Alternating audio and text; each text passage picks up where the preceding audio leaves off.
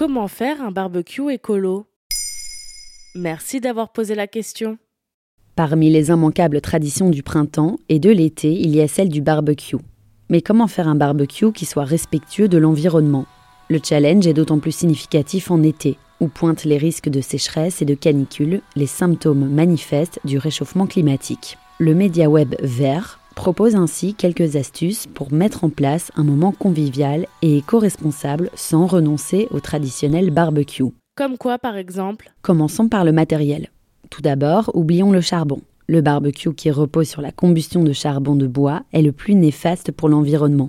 Le combustible libère des particules fines, du dioxyde de carbone et du monoxyde de carbone. En plus, la technique au charbon nécessite des allumes-feu souvent très chimiques, d'après notre consoeur du média vert.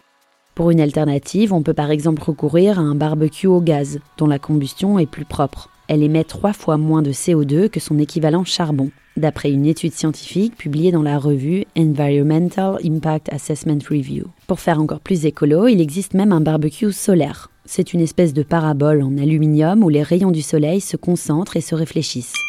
Ils font cuire les aliments au cœur de la parabole. Il faut imaginer la forme d'une antenne satellite de télévision.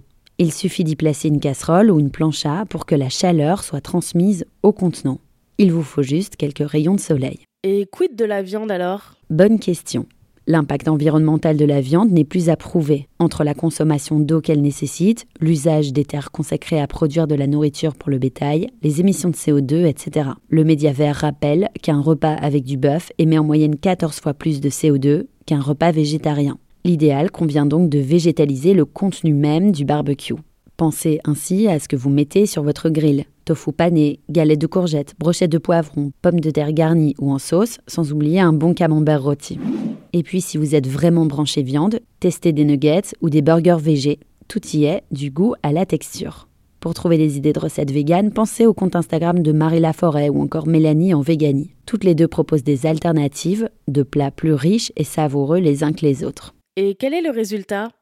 Nos confrères canadiens du journal Le Devoir ont calculé la différence d'empreinte carbone des aliments du barbecue traditionnel et de leur alternative végane. Pour un repas complet avec un steak de bœuf, un épi de maïs, deux poivrons et une demi-aubergine, 10,77 kg de CO2 sont émis. Pour un repas composé d'un steak de tofu avec les mêmes légumes, le résultat tombe à 1,65 kg de CO2.